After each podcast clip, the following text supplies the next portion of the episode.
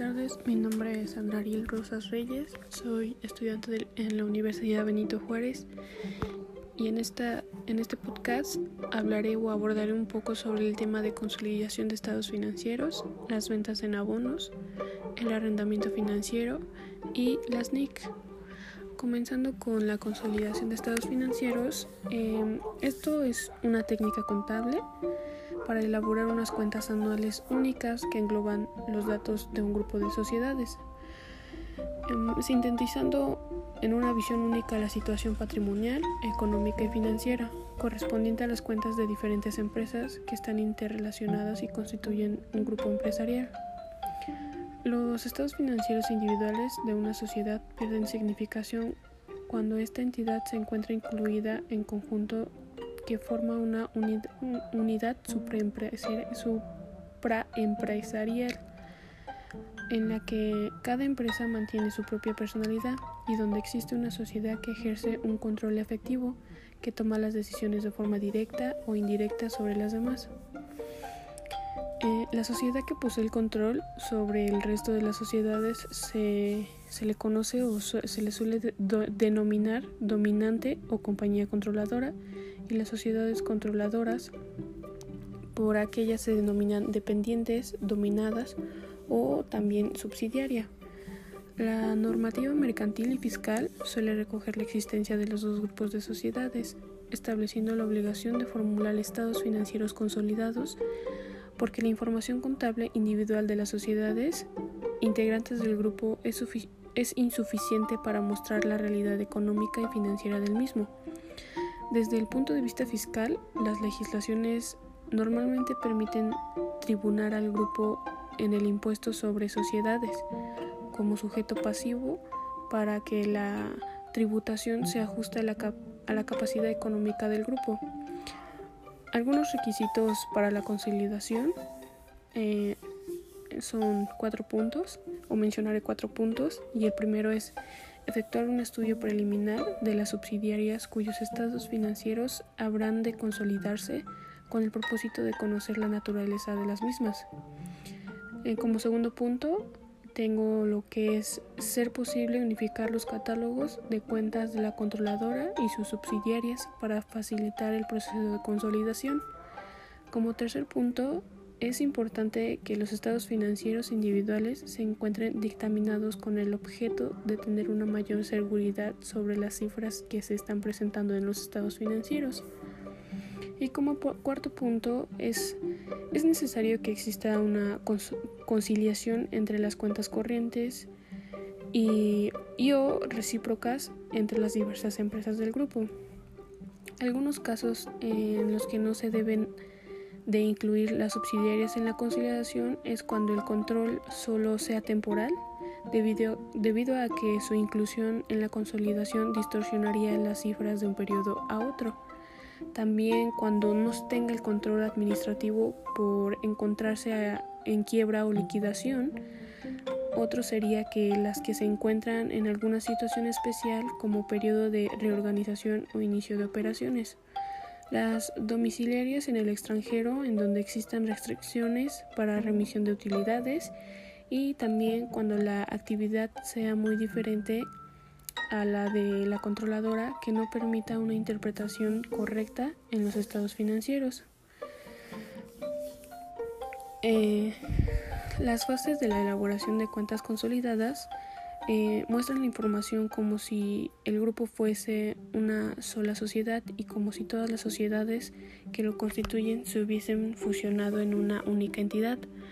Las fases que comprenden la consolidación son la homogeneización, que ésta se produce una doble homogeneización de carácter temporal y valorativo. La temporal parte de las cuentas anuales de las distintas sociedades que intervienen en la consolidación. El primer aspecto es que deben referirse a la misma fecha de cierre y al mismo periodo que las cuentas anuales de la sociedad dominante o controladora. Las normas de las normas de formulación de cuentas anuales consolidadas españolas disponen que si una sociedad dependiente cierra su ejercicio en otra fecha que no difiera en más de tres meses anteriores o posteriores a la fecha de cierre de las cuentas consolidadas puede incluirse en la consolidación por los valores contables correspondientes a las mencionadas cuentas anuales y la homogeneización valorativa. Esta es con el fin de lograr una uniformidad dentro del grupo. Es necesario que las cuentas anuales de las sociedades que intervienen en la consolidación empleen los mismos criterios de valoración. Otro punto o otra otra fase es la agregación. Esta consiste en la suma de los saldos de las distintas sociedades. En la agregación de las cuentas anuales consolidadas se utilizan distintas técnicas. La elección de una u otra depende del tipo de relación que se tenga con respecto a la sociedad que se incluye en la consolidación. El método de integración global se aplica a las sociedades del grupo. El método de integración proporcional se aplica opcionalmente a las sociedades multigrupo y el procedimiento de puesta en equivalencia que se aplica a las sociedades asociadas así como a las sociedades multigrupo. Otra, otra fase sería la eliminación, que este es uno de los aspectos más importantes en los estados financieros consolidados. Es la eliminación de las partidas recíprocas de operaciones que provienen entre compañías que forman el grupo. Las diferentes operaciones que afectan a las empresas serán eliminadas al efectuarse la consolidación de estados financieros y a continuación se mencionan o mencionaré este, las eliminaciones más comunes e importantes. Las eliminaciones de inversión en subsidiarias en la fecha de adquisición de las acciones sería la compra de acciones a un precio igual a su valor contable, la compra de acciones a un precio superior al valor contable, Mm, y las compras de acciones a un precio inferior al valor contable de las mismas, la eliminación también de cuentas por cobrar y por, por, por pagar, sería la eliminación de cuentas corrientes, documentos e intereses, también la eliminación de ventas de mercancías, que es ventas realizadas al costo y ventas que lleven implícita una utilidad, lo que viene siendo la mercancía que se vendió totalmente fuera del grupo, la mercancía que aún no se conserva, que diga, perdón, que aún se conserva integra en los inventarios. Y abordando otro tema, que sería las ventas en abonos, eh, bueno, estos se definen principalmente o consisten en entregar al comprador, que es el cliente, el bien adquirido mediante un pago inicial, que es el enganche y generalmente es de poca cuantía, liquidando el saldo pendiente mediante pagos periódicos que normalmente son por la misma cantidad. Los pagos periódicos pueden ser mensualidades, este, ya sea pagos semanales, y de esta manera las empresas promueven sus cuentas y las aumentan. Algunas disposiciones fiscales para las ventas en abonos es la ley del impuesto sobre la renta y el Código Fiscal de la Federación y sus reglamentos establecen que todos aquellos comerciantes que se dediquen a vender en abonos deberán observar las siguientes disposiciones y en el artículo 30 del reglamento fiscal establece que quienes efectúen enajenaciones a plazos con pagos diferidos o en parcialidades, cuando se opte por diferir la causación de contribuciones conforme a las disposiciones fiscales respectivas, deberán llevar en su contabilidad registros que permitan identificar la parte correspondiente de las operaciones en cada ejercicio fiscal.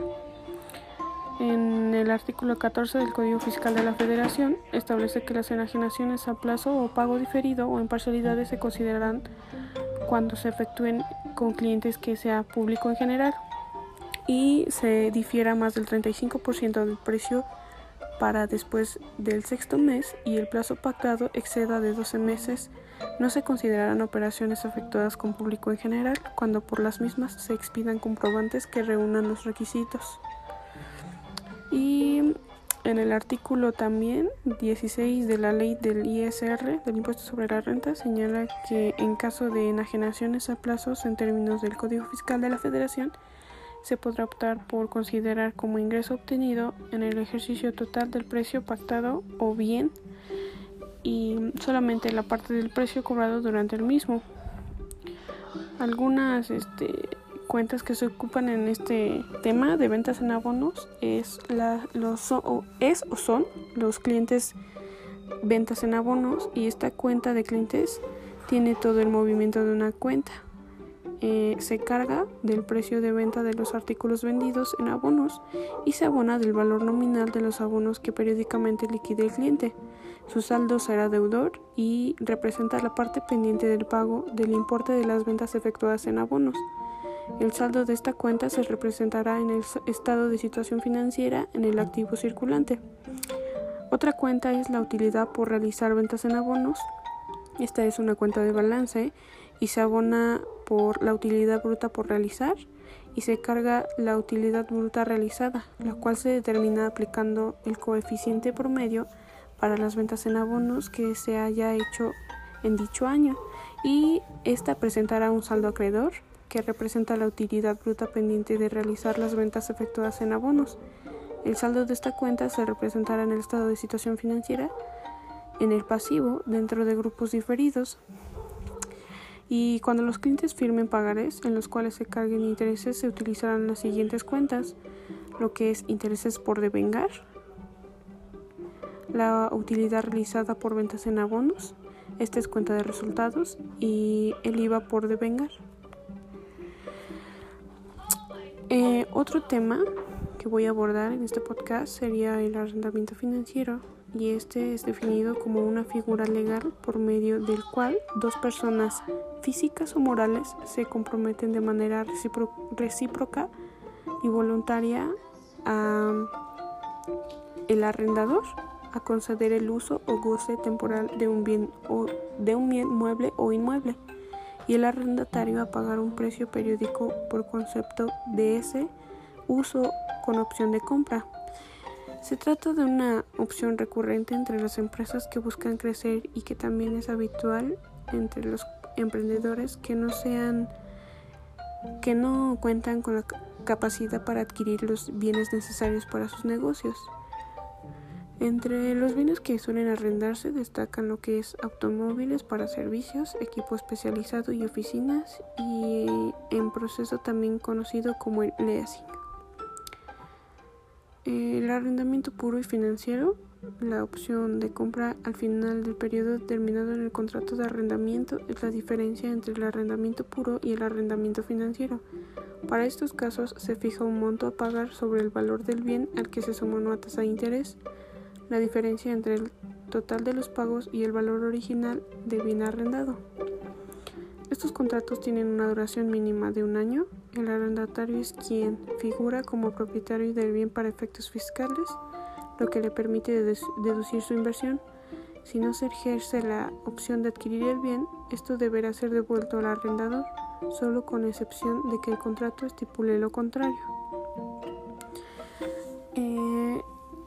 Cómo reestructurar un arrendamiento financiero eh, bueno, existen diferentes opciones según se trate de una tasa de interés variable o de una tasa de interés fija. En los primeros, la opción suele ser un cambio a tasa fija, mientras que en los arrendamientos de tasa fija es posible que los periodos de pago se extiendan para disminuir los montos. Los usuarios de arrendamientos financieros pueden solicitar una reestructuración a la empresa proveedora del servicio para poder así ajustarlo a sus necesidades opción que por lo general tendrá un ligero costo porcentual sobre el monto financiado. Una reestructuración del arrendamiento suele solicitarse para optimizar costos y aumentar la liquidez. Y por último voy a abordar lo que son las NIC. Las NIC, o mejor conocidas como las normas internacionales de contabilidad, son estándares en los que se establece la información a presentarse en los estados financieros de las empresas. NIC 1, NIC 2 y NIC 7 son algunas de estas normas. La NIC 1, el objetivo principal es establecer las bases de presentación de los estados financieros a los efectos de cumplir con el objetivo principal, brindar información general de la empresa, asegurando la comparabilidad tanto como de la propia empresa en sus periodos anteriores como con otras empresas. La composición, la composición de los estados financieros comprende lo que es un estado de situación financiera al final del periodo, estado de resultado y otro resultado integral del periodo, un estado de cambios en el patrimonio del periodo, un estado de flujos de efectivo del periodo y notas que incluyan un resumen de las políticas contables significativas y otra información explicativa, información comparativa con respecto al periodo inmediato anterior. En la NIC Docs hace referencia a los inventarios. Esta comprende el alcance, principio básico, tratamiento de referencia y alternativo, costo de adquisición y costo de inversión, exclusión y fórmulas de costeo. La NIC 7 presenta un objetivo, definición de efectivo y tipos de actividades que se pueden clasificar en actividades de operación y estas son las actividades que constituyen una principal fuente de ingresos de la entidad, así como otras actividades que no puedan ser calificadas como de inversión o financiamiento. También están las acciones y actividades de inversión, estas son las de de adquisición y disposición de activos a largo plazo, así como de otras inversiones no incluidas en los equivalentes de efectivo. Y la de actividades de financiación son las actividades que producen cambios en el, en el tamaño y composición de los capitales propios y de los préstamos tomados por la entidad. Por lo que respecta a los estados flujos de flujos de efectivo, se plantea el método directo, según este método, se presenta por separado las principales categorías de cobros y pagos en términos brutos. Y el método indirecto, según este método, se comienza, se comienza presentando la ganancia o pérdida en términos netos, cifra que, que se corrige luego por los efectos de las transacciones no monetarias y variaciones de los rubros de no efectivo. Y bueno, esto sería todo de mi parte. Espero les sea de gran ayuda y eso fue todo. Muchas gracias.